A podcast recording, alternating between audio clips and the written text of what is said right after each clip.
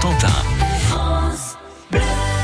Et à 8h36, on ouvre la presse de la Manche ce matin. Frédéric Thiebaud, vous êtes en ligne avec son directeur délégué. Et c'est Laurent Gouillet. Bonjour. Bonjour. Alors à la une de la presse de la Manche, euh, puisque aujourd'hui c'est la journée du sommeil, vous vous posez la question de pourquoi dort-on de moins en moins?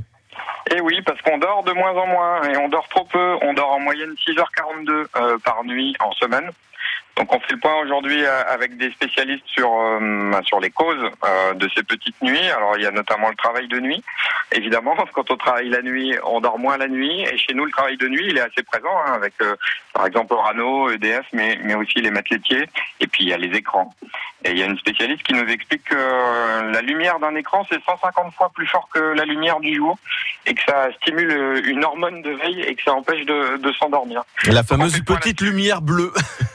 C'est ça. Et puis avec euh, une neurologue euh, du CHU, euh, on explique les, les conséquences qu'ont ces petites nuits sur notre santé.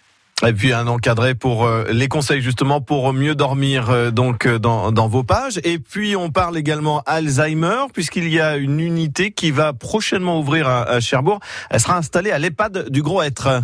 Oui, il n'y avait pas encore, euh, on appelle ça une unité d'hébergement renforcée pour les personnes atteintes de la maladie d'Alzheimer. Il n'y en avait pas dans le Cotentin.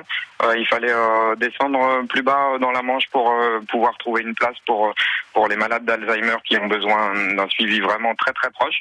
Et donc, euh, elle va être créée cette unité euh, effectivement en gros être à, à Octeville. Avec Euh, avec effectivement des, des financements. Et accompagnants. avec des financements de, de l'ARS. C'est à découvrir aussi dans, dans la presse.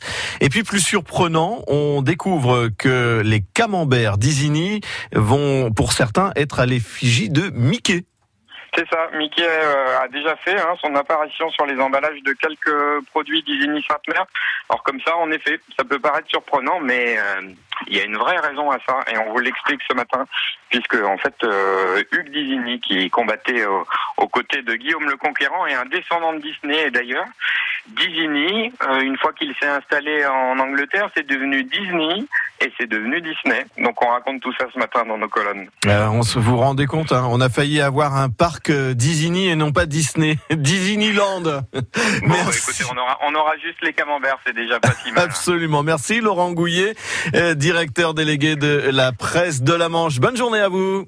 Bonne journée à tous.